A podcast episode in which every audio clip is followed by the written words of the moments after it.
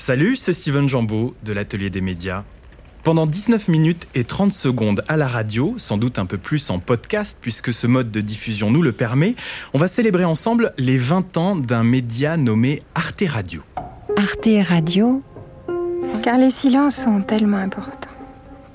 C'est souvent plus important que les textes, presque. En 2002, la chaîne de télévision culturelle franco-allemande Arte faisait le pari, un peu fou peut-être, de créer une radio au sein d'Arte France, sa partie française. À cette époque, l'Internet au débit était encore peu déployé chez les particuliers.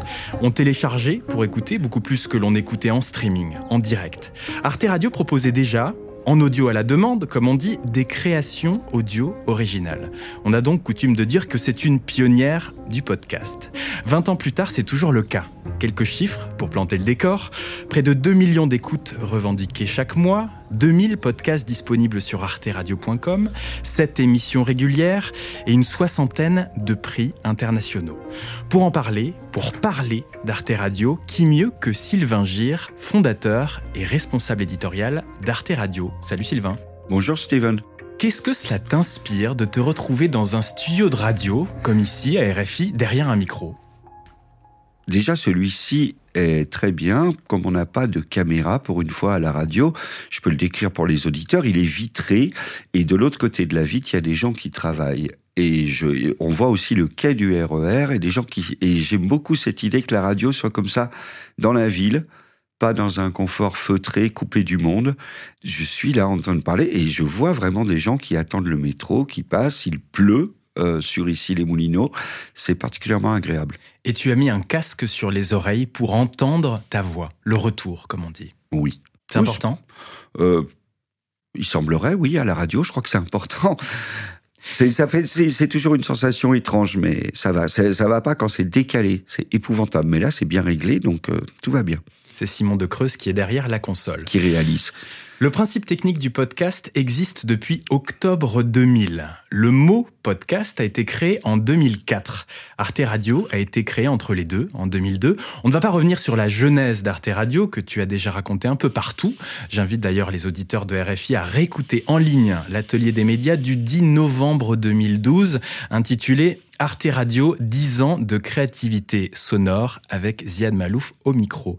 Qu'est-ce qu'un podcast pour toi, Sylvain Gire d'Arte Radio, en 2022 ah ben un podcast, c'est deux choses. C'est comme tu le dis, c'est une manière de distribuer des contenus audio qu'ils viennent de la radio ou qu'ils viennent d'autres productions indépendantes ou même de radio, mais, mais qui n'ont pas été diffusés sur les antennes hertziennes. Et dans ce cas-là, on parle de podcast natif.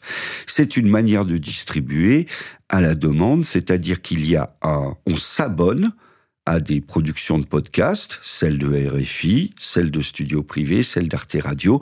On s'abonne via des applications de podcasts et il y a un système qui s'appelle le fil RSS, Really Simple Syndication. Syndication, c'est une forme d'abonnement. C'est-à-dire qu'on reçoit automatiquement sur son smartphone ou sur son ordinateur les nouveaux podcasts chaque fois qu'ils paraissent. Donc ça, c'est une question de distribution des objets audio, des fichiers audio qui peuvent être de n'importe quel format et qui arrivent directement dans votre téléphone et ensuite dans vos oreilles. Mais le podcast, c'est devenu ces dernières années peut-être une nouvelle forme de média et c'est là où c'est plus intéressant et surtout peut-être une nouvelle forme de radio, une nouvelle forme d'audio, une nouvelle forme d'écoute et donc une nouvelle manière de s'adresser à l'auditeur. Une nouvelle forme d'écoute. Pourquoi? Parce qu'en général, on écoute le podcast seul. Et on sait combien de temps l'émission va durer, on est attentif. Quand on écoute la radio chez soi le matin et qu'il est l'heure de partir travailler, même si l'émission est passionnante, en général on l'arrête et on ne la réécoutera pas. Le podcast permet plusieurs écoutes, mais c'est une écoute immersive, intensive. Les gens écoutent dans les transports avec le casque sur les oreilles, et désormais, beaucoup de jeunes gens me disent qu'ils écoutent les podcasts en cuisinant. Et en fait, on parle souvent à l'oreille des gens quand on parle en podcast. On a cette, cette formule un petit peu qui dit justement que l'on s'adresse à un seul auditeur et pas à une communauté. Exactement. C'est un média qu'on pensait être un média de niche, mais en fait, c'est un média de l'individu. Et les gens qui parlent aussi dans le podcast parlent en leur nom propre. Les journalistes, on le savait, traditionnellement, n'avaient pas le droit de dire je. Le podcast, c'est tout le contraire. Le journaliste, s'il s'appelle comme ça, mais il n'est pas nécessairement journaliste, il peut l'être, il va au contraire accentuer qui il est et il va dire d'où il parle. Le podcast est une affaire de séduction, comme la radio, comme les médias, comme toute forme de culture en général. On n'est pas là pour ennuyer le spectateur ou l'auditeur, mais dans le podcast, il y a une dimension de transparence, presque de faiblesse, de naïveté. C'est-à-dire qu'on va dire qui on est, d'où on parle, qu'est-ce qu'on a réussi, qu'est-ce qu'on a raté. Et c'est la sincérité, cette humilité qui peut être plus ou moins évidemment surjouée, qui va séduire le public. Parlons ensemble des convictions d'Arte Radio. Euh, il y a une page sur Internet euh, signée de ton nom, Sylvain Gire, que j'invite tous les auditeurs à regarder et à lire. Elle est intitulée Comment se faire refuser un projet. Alors, euh, tu y racontes que tu reçois énormément de projets et, tu expliques euh, notamment ce qui t'intéresse, toi. Et il est écrit noir sur blanc, Arte Radio cultive les talents plus que les sujets. Oui, parce que ce qui m'intéresse, c'est une écriture. C'est-à-dire qu'on me propose beaucoup de sujets. Alors, on va me dire, voilà, euh, euh, pas moi, ce qui se passe euh, à Mayotte, euh, ce qui se passe dans les dom-toms, se Et je me dis, ça, c'est des sujets de journaliste. Mais moi, ce qui m'intéresse, c'est une écriture. C'est un point de vue personnel, singulier sur le monde. Là, on, rejoint ce qu'on disait sur le podcast. Et donc, c'est pas un sujet, c'est un projet. C'est-à-dire que pour moi, l'audio, c'est une forme d'expression au même titre que la peinture, que l'écriture. Un micro, c'est un stylo, c'est un pinceau, c'est un burin. Donc, avec le, micro, on doit avoir un parti pris. Qui est-ce qu'on va interviewer? Où est-ce qu'on va se placer? Quelles ambiances sonores on va récolter? Quel va être finalement le dispositif de la narration? Parce qu'on parle beaucoup de, de narration, de récit, qui va intéresser les, les auditeurs et qui émène de la personne qui me propose le projet et pas une autre. Et quelle va être cette promesse? Et il faut toujours qu'il y ait une promesse et que, eh bien, on réponde à cette promesse à la fin de la production. Alors, pour l'auditeur, il n'est pas forcément sensible à la forme avant de cliquer. Il va être sensible au thème, au sujet.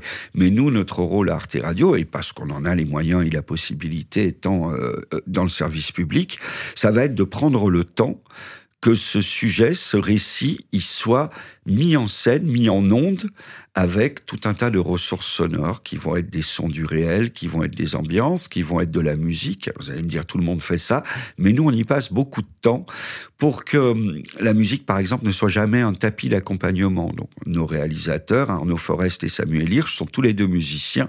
Ils créent pour chaque podcast une musique originale en s'arrangeant pour que ça soit pas forcément le petit rythme entraînant qu'il y a derrière, mais que ça soit vraiment un contrepoint euh, c'est très intéressant que je pense que dans l'écoute, dans le, bonheur qu'on a tous à écouter la radio, les podcasts ou même les histoires à la veillée, il y a cette idée qu'il y a une forme de contradiction, de frottement.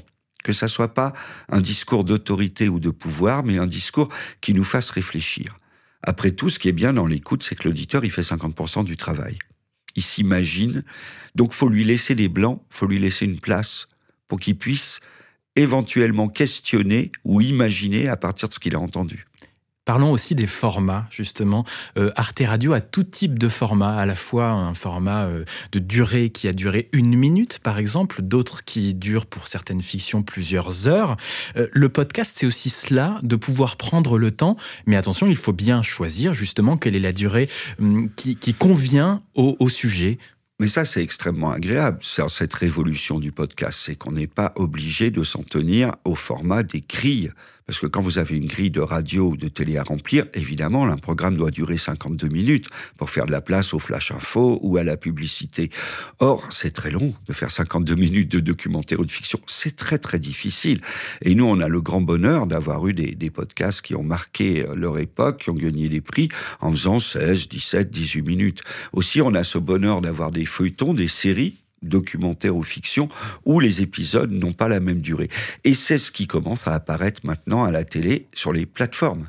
Les plateformes euh, Netflix, Disney et consorts, on peut voir que les épisodes n'ont pas tous la même durée. Ça, c'est quand même un grand avantage pour l'auteur et je pense pour les auditeurs et les spectateurs ensuite. Au tout début d'Arte Radio, il n'y avait pas d'émission euh, récurrente, régulière et pourtant, eh bien maintenant vous en avez. Pourquoi cette évolution? Ah ben c'est très simple, la grande explosion du podcast en France, c'est 2015-2016. Donc nous on fait ça depuis 15 ans, mais la grande explosion du podcast euh, en France, elle se fait autour d'émissions, de rendez-vous. On se rend compte qu'en fait les auditeurs, ils veulent un rendez-vous, euh, la même émission chaque semaine avec le même générique, à peu près le même format, en tout cas la même présentatrice, etc. Tout ce que très naïvement on avait pensé avoir aboli en 2002. Donc on n'a pas de raison de se sentir supérieur aux auditeurs pour lesquels on travaille, après tout.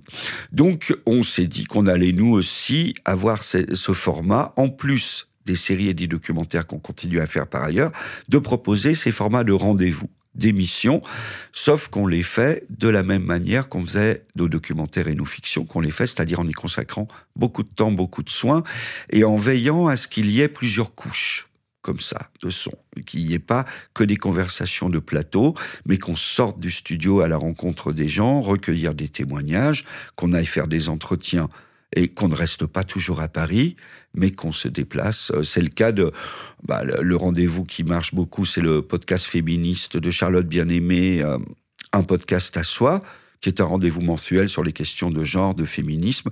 Bon, bah, elle va en Ariège, dans des communautés. Elle va en Tunisie à l'invitation de féministes euh, tunisiennes et de personnes LGBT.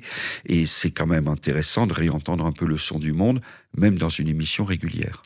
Ziad Mahalouf, qui m'a précédé à, à, ce micro, a dit un jour On ne peut pas faire du podcast en faisant comme si la radio n'avait jamais existé, mais on ne peut plus faire de la radio en faisant comme si le podcast n'existait pas. Qu'est-ce que cela vous inspire? Comme toujours que Ziad Malouf a raison, c'est-à-dire que effectivement nous on avait une culture plutôt radio, maintenant il y a des gens qui se lancent dans le podcast directement dans le podcast et c'est intéressant. Je pense que c'est vraiment dans les thématiques qui sont abordées, ont mis quand même un bon coup euh, aux médias traditionnels.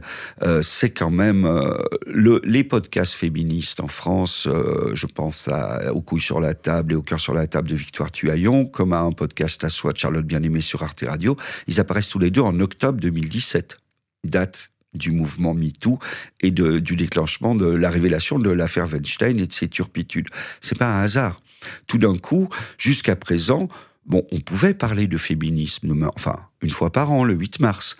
Mais tout d'un coup, que des jeunes femmes prennent la parole et réenvisagent toute leur vie, leur parcours, leur rapport à la médecine, leur rapport à l'éducation des enfants, aux tâches ménagères, au sport, enfin, que tous les domaines de la vie sont différents pour une femme, c'est extraordinaire. Et, et on s'est aperçu qu'il y avait largement de quoi faire une émission par mois, voire une émission par semaine. Parce que les radios ne s'étaient pas rendu compte. Ah mais absolument pas. D'ailleurs, le projet d'un podcast à soi, il avait été refusé par une grande radio en disant il n'y a pas de quoi faire un rendez-vous régulier sur les questions féministes. Depuis, tout le monde en est revenu.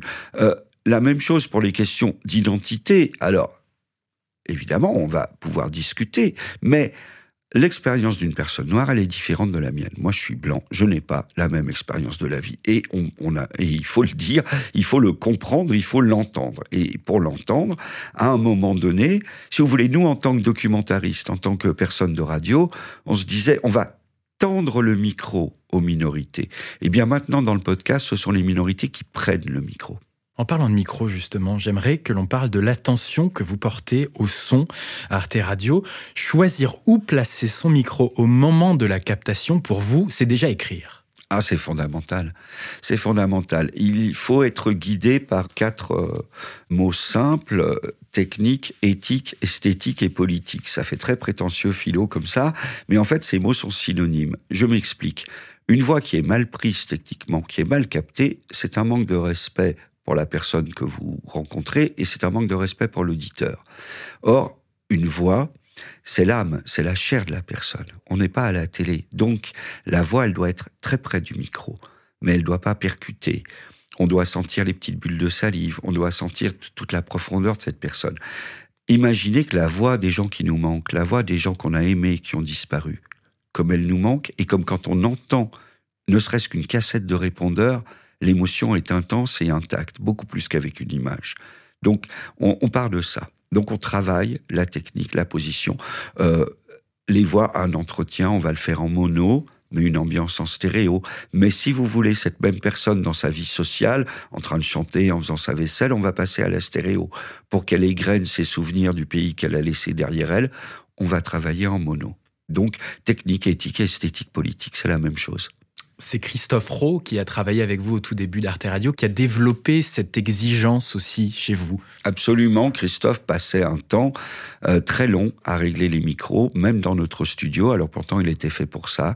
Euh, je me rappelle de lui faisant des allers-retours de la régie au studio pour que la prise de voix soit impeccable. Je me rappelle de lui changeant de micro au dernier moment parce qu'il pensait que le timbre de la personne serait mieux mis en valeur avec un autre type de micro. Alors voilà. Après, il y a des très belles choses qui se font à l'arrache, il y a des très belles choses qui s'enregistrent sur un téléphone portable. Tout dépend du contexte. Chaque projet appelle un dispositif différent. Mais en général, la radio, il n'y a pas tellement de dimensions. Donc autant y rajouter de la profondeur, autant y rajouter de la, de la 3D, du relief. Et donc, on travaille beaucoup à la prise de son, mais ensuite, nos réalisateurs et nos autrices travaillent énormément en montage et en mixage et également penser après à la façon dont cela va être diffusé. Et, donc le fait que bien un son diffusé en podcast est un son compressé pour que le fichier ne pèse pas trop lourd. Mais là aussi, vous faites très attention à ce que la compression n'abîme pas trop la qualité du son. Dès le début, Christophe Rowe a imposé ça. On peut régler son compresseur pour euh, plus ou moins bien. Et Arte Radio fait attention à moins compresser plutôt moins compressé le son qu'ailleurs. Alors c'est une perte, par exemple quand on écoute en voiture, faut mettre très fort parce que la compression ça sert à être écouté en voiture par-dessus le bruit du moteur, entre autres, mais ça abîme énormément et le son et les oreilles. Mais là il y a une étude qui vient de paraître sur les troubles de l'audition chez les jeunes gens qui provient non seulement du volume auquel dont tout le monde parle, mais de la compression. Écouter des musiques trop compressées à trop fort volume trop souvent vous abîme les oreilles. Donc c'est vrai que sur Arte Radio le, son est technique techniquement nécessairement euh, compressé puisqu'il doit circuler sur Internet, mais il a une qualité qui est proche de celle d'un CD bien mixé. Quand j'étais petit, j'ai pris très peu de claques. En tout cas, bien moins que ce que j'aurais pu mériter. Je repoussais toujours les limites. Mais derrière mes petites lunettes rondes, j'avais l'art de faire passer toutes mes bêtises pour des expériences scientifiques. J'ai eu une période bombe à eau, ensuite une assez longue période pyromane, puis une courte mais intense période canular téléphonique. Allô, c'est la police. On a vu le slip de votre mari sur le bord du trottoir euh, devant l'arrêt de bus. Et il a pété tellement fort que... Il s'est envolé dans les airs Mais ma période la plus créative, et qui engloutissait une bonne partie de mon argent de poche, ça a été la période pétard. Les pétards réunissaient deux de mes passions, le feu et le bruit.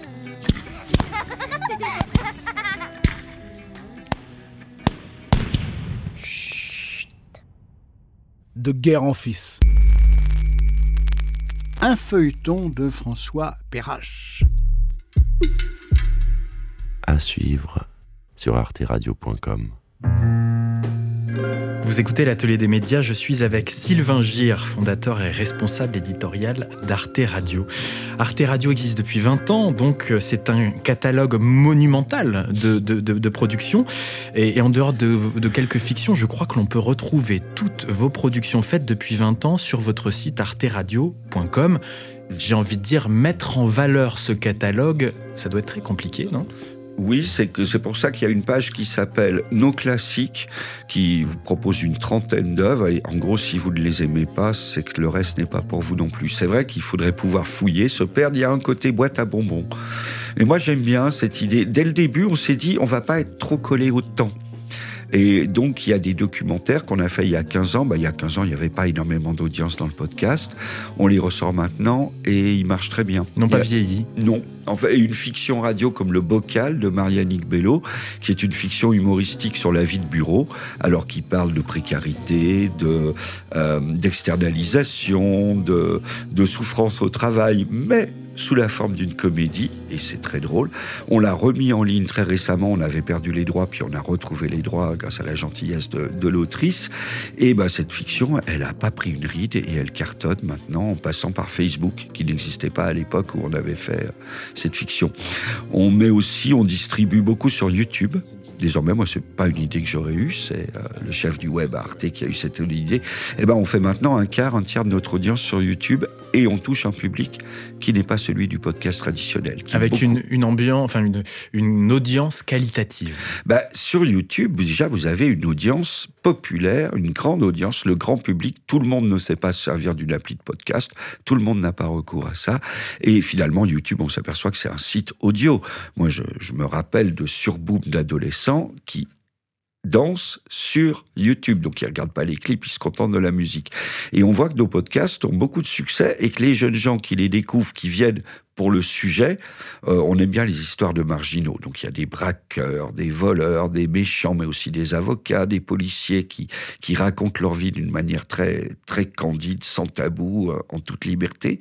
on s'aperçoit que ces podcasts-là, ils sont d'abord écoutés évidemment pour le thème, mais quand on lit les commentaires, les gens félicitent la réalisation. Donc, il y a une espèce de... L'oreille est de plus en plus exigeante et ça, ça fait plaisir. La diffusion des contenus d'Arte Radio se fait sur toutes les plateformes gratuitement. C'est un média d'offre. Est-ce aussi cela une démarche de service public? Ah, c'est fondamental. D'ailleurs, on est très content d'être disponible aussi sur l'appli de Radio France alors que Arte et Radio France sont deux entités différentes, mais voilà, d'être disponible sur l'appli de Radio France et on marche très bien dessus. Les podcasts de RFI le sont aussi. Hein. Voilà, donc c'est une très bonne chose qu'on soit tous, euh, euh, parce que quand même c'est une offre qualitative. On voit le succès des podcasts de France Culture. Le podcast, ça a vraiment permis à la radio on va pas dire de qualité, mais disons de création, la radio élaborée, qui a pris son temps, qui est pas seulement du direct ou du débat, de retrouver vraiment un second souffle. Parce que euh, on va parler de la fiction, mais qui écoutait tant de documentaires ou de fiction radio que ça dans les années 2000 Moi, je peux vous dire, c'était en perte de vitesse. On n'en trouvait plus beaucoup. On s'aperçoit maintenant qu'il y a un public pour ça et un jeune public. Le fait d'être du service public, c'est que euh, c'est un service au public. L'auditeur est roi. Donc Arte Radio, c'est un projet où les auteurs s'expriment, où ils arrivent avec leur personnalité, leur signature, leurs envies. Mais nous, et quand je dis nous, c'est vraiment toute l'équipe, Autant nous leur aménageons les meilleures conditions de travail possibles pour leur projet, autant nous sommes très vigilants sur le résultat. C'est-à-dire que je dis souvent à un auteur, ce n'est pas un musée, la radio. Tu ne viens pas accrocher ton tableau au mur d'une galerie. C'est un médium. Et donc, à un moment donné, ben, il faut que l'auditeur te comprenne. Si ce passage n'est pas compréhensible, il va sauter. Donc, on a, euh, on est un peu entre l'art et le média, entre l'artistique et le journalistique. Mais finalement, je pense que ça va bien, euh, ça va bien à l'écoute, ça va bien aux médias sonores. Et avec une grosse dimension artisanale, quand même, liée à la fois euh, à la production sonore, mais liée aussi à la diffusion, on est en permanence dans une démarche de tester pour essayer et apprendre, voir ce qui marche, ce qui ne marche pas. C'est extrêmement agréable. On est une petite équipe, on a un petit budget, mais on a une liberté totale de la part d'Arte depuis le début, et ça, c'est quand même pas toujours le cas dans le paysage audiovisuel. On a ce soutien d'un service public. C'est l'honneur du service public que d'être pionnier sur le podcast, sur le numérique. Donc, ce n'est pas que des histoires américaines ou des histoires de start-up. Il faut quand même pouvoir être fier de ce qu'on peut apporter. Euh, et on est d'ailleurs une référence au niveau international. Enfin, moi, je vais à toutes les compétitions internationales. La dernière fois, un Argentin m'a pris dans ses bras pendant dix minutes en disant qu'on avait bouleversé cette façon de travailler. C'est vrai qu'on est revenu aux fondamentaux de l'artisanat le son, c'est une matière chaude, vivante. On travaille avec des voix humaines, avec des parcours de vie des individus qui méritent le respect, qui méritent d'être entendus, mais dont l'histoire doit être aussi captivante. On fabrique, euh, on est entre l'information et le divertissement. On ne va pas conquérir un public en étant euh, trop austère, en étant trop coincé. Donc on travaille avec des gens jeunes qui racontent des histoires de leur âge sans tabou. On n'est pas là pour prêcher la morale ou la bonne conscience. On est là pour faire vivre des émotions très intenses, mais avec, euh, j'espère, j'espère en tout cas, une qualité sonore et une qualité du récit qui nous permet d'être euh, largement euh, compétiteurs par rapport aux studios privés Sylvain Gérard, Arte Radio a un goût prononcé pour la fiction, fiction sonore évidemment, avec quelques succès. C'est quelque chose sur lequel vous souhaitez poursuivre, affirmer, mais toujours avec une exigence qualitative très très haute. La fiction, dans les années 2000, la fiction radio, on va pas se mentir, c'était quand même assez ringardisé. Maintenant, il y a beaucoup de studios privés qui pensent que ça va être la prochaine grosse chose, le next big thing. Alors, il y a des fictions qui sortent sur Batman, avec des gros studios américains qui payent et tout. Pour le moment, j'ai pas l'impression qu'il y ait des succès massifs. Par contre, les fictions de Radio France, les fictions d'Arte Radio, euh, trouvent un, un nouveau public c'est extraordinaire, mais c'est très difficile la fiction. Il faut un texte fantastique, moderne, sur des thématiques contemporaines. Il faut des acteurs exceptionnels. Dès que vous avez un acteur qui est légèrement pas juste dans une fiction, l'auditeur décroche. Ce qui n'est pas le cas dans un téléfilm ou dans une série. On pardonne beaucoup dans une série. On pardonne même le doublage. À la radio, ça passe pas. Donc il vous faut des acteurs fantastiques et il faut une réalisation dynamique, à la hauteur. Faut pas que ça sorte la toile d'araignée. Donc la chance qu'on a eue, j'ai parlé du bocal de Marianique Bello sur la vie de bureau. Il y a eu deux guerres en fils de François Perrache et Sabine Zevigian qui a gagné tous les prix. Quand même une fiction qui parle d'un secret honteux de l'histoire de France du 17 octobre 61, mais qui parle de la guerre d'Algérie, mais qui est aussi un récit à la première personne et qui commence par deux minutes de blague. Donc, il y a des couches, il y a du, il y a un rappeur, il y a plein de choses dans cette fiction. C'est un modèle, on est très fiers.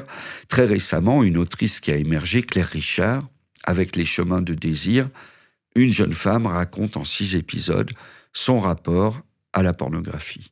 Je crois que c'est la première fois dans l'histoire qu'une femme parle aussi librement et avec pudeur de son rapport à la pornographie. Ce qui a donné un livre aussi, d'ailleurs. Et, et, voilà, et le texte est tellement beau qu'il a été publié aux éditions du Seuil. Mais c'est le texte identique au podcast d'Arte Radio qui vient avant.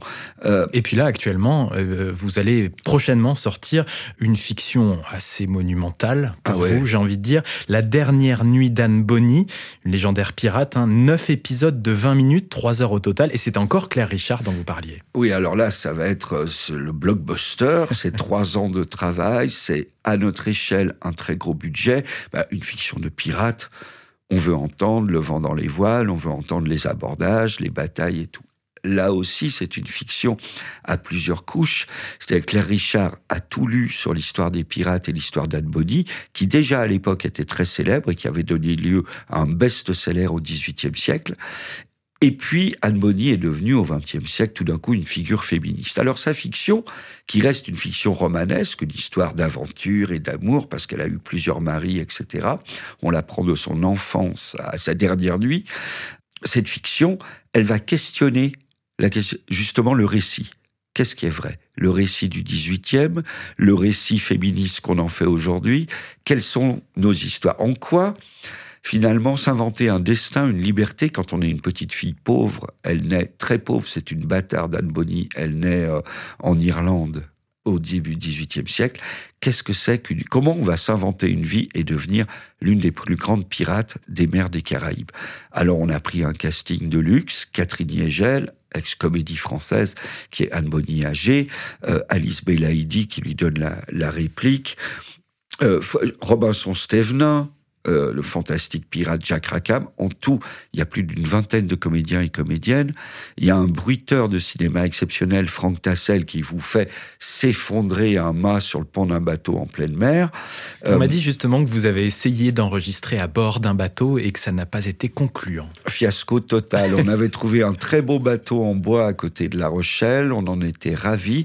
Il s'avère que les micros ont beaucoup plus de sensibilité que nos oreilles.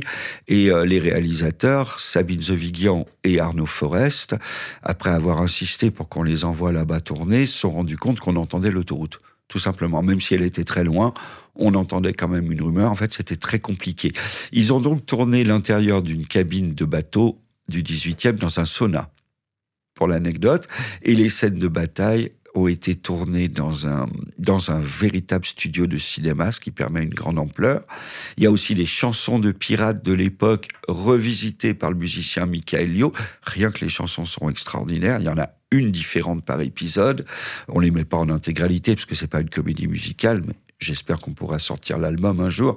En tout cas, Ouais, c'est une grosse production. Les premiers retours sont très bons. On est ravis. C'est effectivement très ambitieux hein, de se lancer comme ça dans trois heures d'histoire de pirates. Mais il lui arrive tellement de choses à cette femme. C'est, on apprend aussi beaucoup de choses. Le texte de Claire Richard, assez subtilement, questionne aussi notre passion pour les pirates. Après avoir été le symbole du mal et des réprouvés, ils sont maintenant devenus un symbole libertaire. On dit que les pirates ont inventé la sécurité sociale. Pourquoi? Parce que les pirates gardaient une part du butin pour les vieux et les infirmes. Bon, ils ont inventé la démocratie parce qu'ils élisaient leur capitaine. Enfin, ils l'ont pas inventé, mais disons qu'ils appliquaient pour la première fois. C'est des gens qui étaient souvent des déserteurs des armées de l'époque, comme on voit dans, par exemple, les passagers du vent, bon, les conditions horrible des marins de l'époque, des soldats de l'époque, et la, rudesse de la vie de marin faisait que beaucoup désertaient et ils accueillaient les esclaves ensuite. C'est pourquoi dans toutes les histoires de pirates, il y a toujours des personnages noirs. C'est une réalité historique. Donc, elle s'amuse avec ça, elle questionne, elle joue avec le mythe, elle, on est à fond dedans, on est dans le romanesque, mais en s'appuyant sur les documents d'époque. J'ai aussi cru entendre que vous aimeriez euh, euh, faire du feuilleton radiophonique, ou en tout cas que, que euh, vous souhaiteriez avoir de la fiction de façon plus récurrente encore. Bah oui, Plus belle la vie vient de s'arrêter, il y a une place à prendre.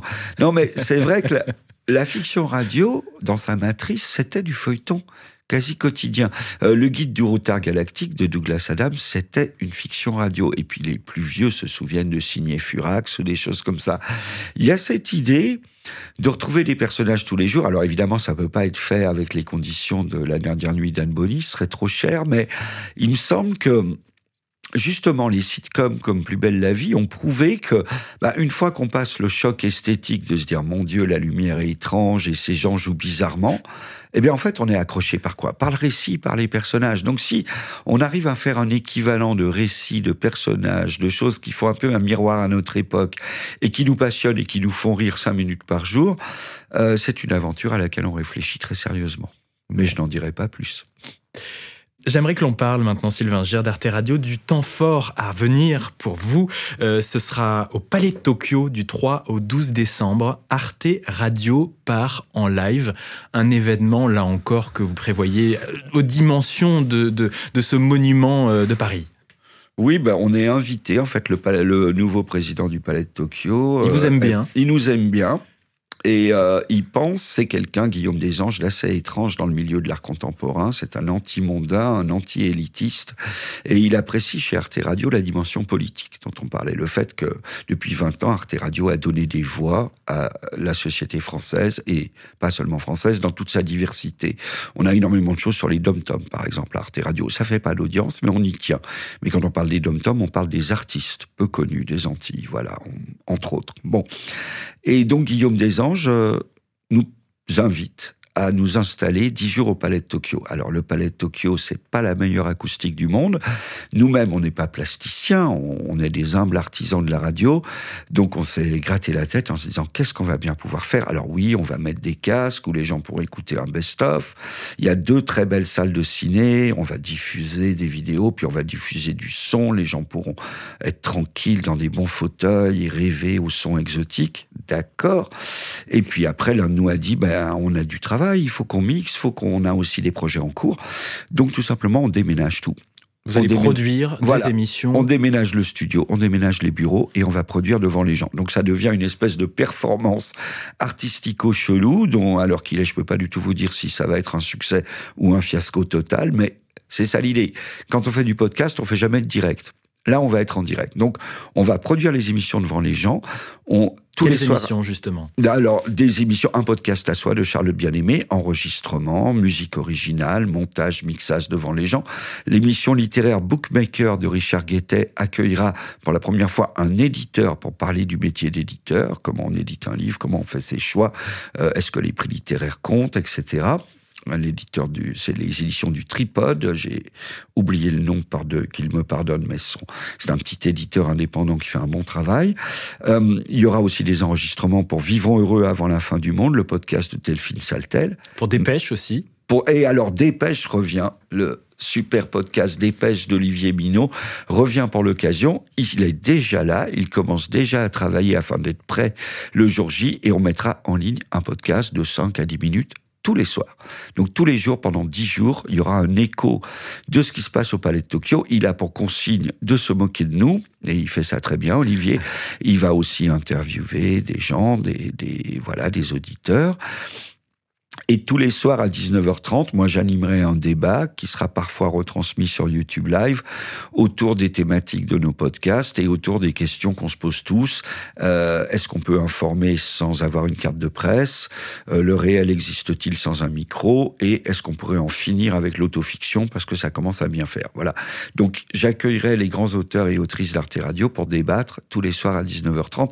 Tout cela se fera devant les gens, mais aussi les réunions d'équipe. Alors un c'est un peu risqué, mais voilà. D'ouvrir les cuisines d'Arte Radio au grand public. Alors, avant, on disait, euh, pour savourer un bon repas, faut pas savoir comment il est fait. Mais quand on voit le succès des émissions de cuisine à la télé, moi, je me dis, peut-être, on est un artisanat, on n'a rien à cacher. Et ce qui est intéressant dans la vie, c'est comment on fait les choses, c'est le comment.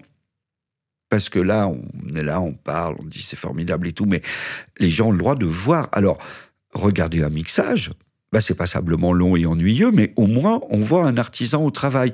Les gens adorent regarder un peintre, un tailleur de pierre. un- Bon, voilà, on va voir ça. On va voir la fabrique du sonore. Et c'est voir dans quelle mesure aussi cela peut inspirer et cela peut faire naître des talents, des vocations. Ah ben ça c'est toujours le but. Il faut le podcast, la radio, c'est un espace d'expression. C'est fondamental. Moi, j'ai commencé à la radio, je savais rien faire du tout, j'étais personne, j'avais pas de réseau, et je remercierai toujours France Culture de m'avoir donné ma chance. Arte Radio a donné sa chance à euh, plus de 400 jeunes auteurs qui sont plus forcément jeunes maintenant, mais qui continuent, et, euh, et c'est une grande fierté. Donc, si les gens, si ça donne envie aux gens, d'ailleurs, il y aura des ateliers pour les enfants aussi, pour les initier au podcast, à la prise de son, à tout ça. Sylvain Gire, tu produis énormément de podcasts avec Arte Radio, mais tu m'as dit un jour que tu en écoutais peu.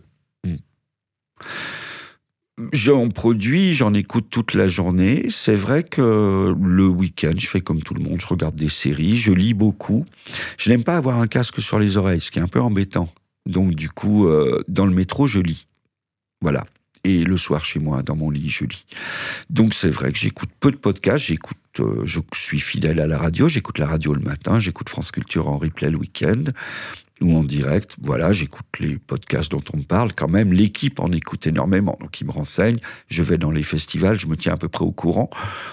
Mais j'estime que j'ai pas euh, chacun trace son sillon.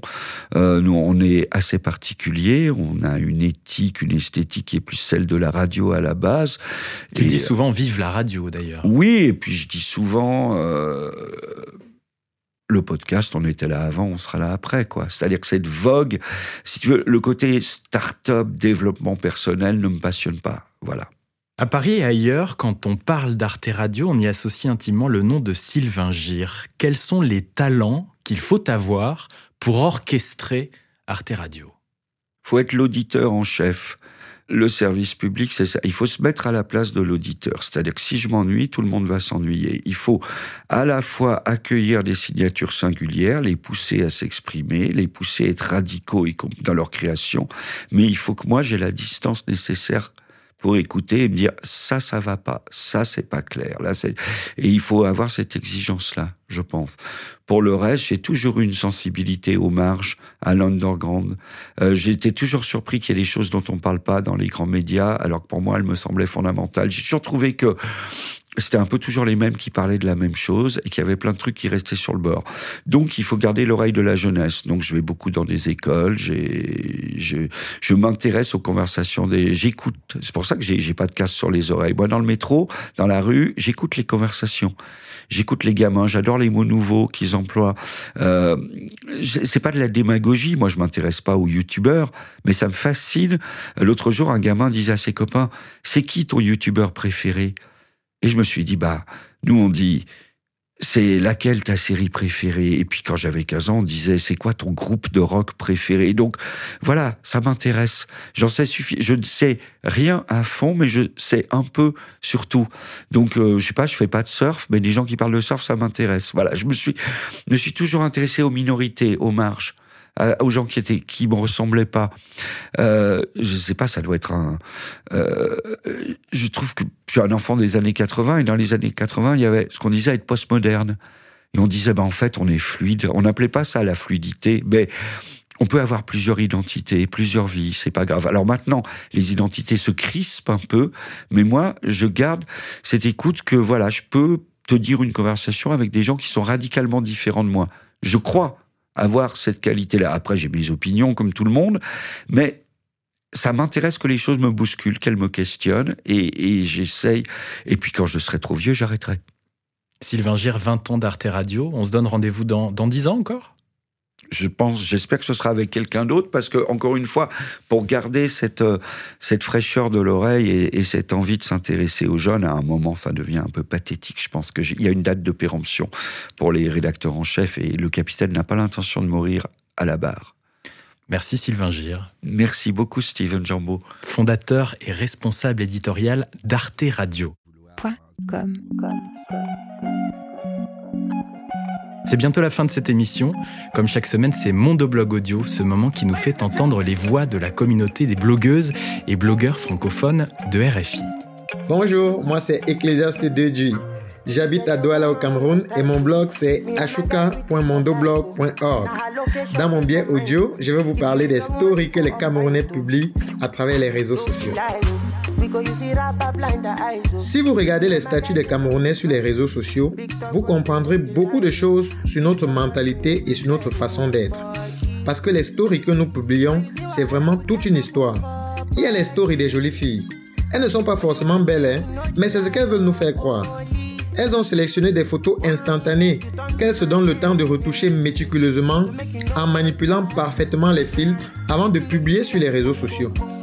Les pin-ups des statues sont nombreuses. Il y a les narcissiques qui aiment se regarder dans le miroir.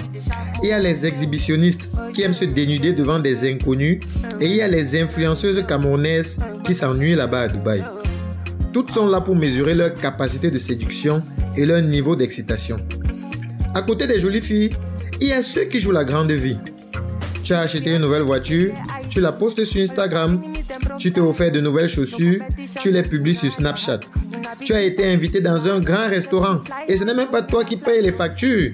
Mais tu photographies quand même ta nourriture pour la partager avec tout ton répertoire sur WhatsApp. La grande vie, c'est du grand n'importe quoi. Certains Camerounais créent des stories uniquement pour démontrer comment leur misérable vie est un enchevêtrement de soirées festives et luxueuses. Ils se fabriquent une image de marque à travers leur resplendissant statut. C'est quand même malheureux. Moi, je leur conseille de se présenter naturellement comme ils vivent exactement dans la réalité. Il y a aussi les stories philosophiques. C'est sur les statuts des gens que je prends dorénavant mes cours de philosophie.